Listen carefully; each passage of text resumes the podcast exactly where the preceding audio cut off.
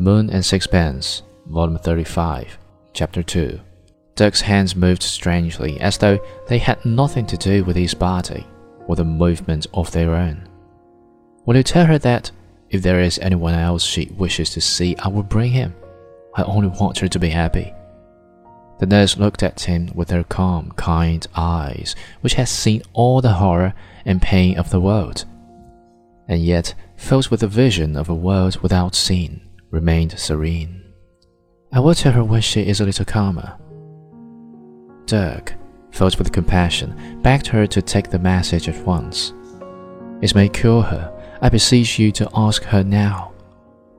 With a faint smile of pity, the nurse went back into the room we heard her low voice, and then, in a voice I did not recognize, the answer No, no, no!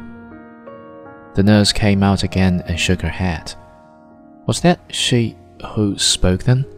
I asked it. Her voice sounded so strange. It appears that her vocal cord had been burnt by the acid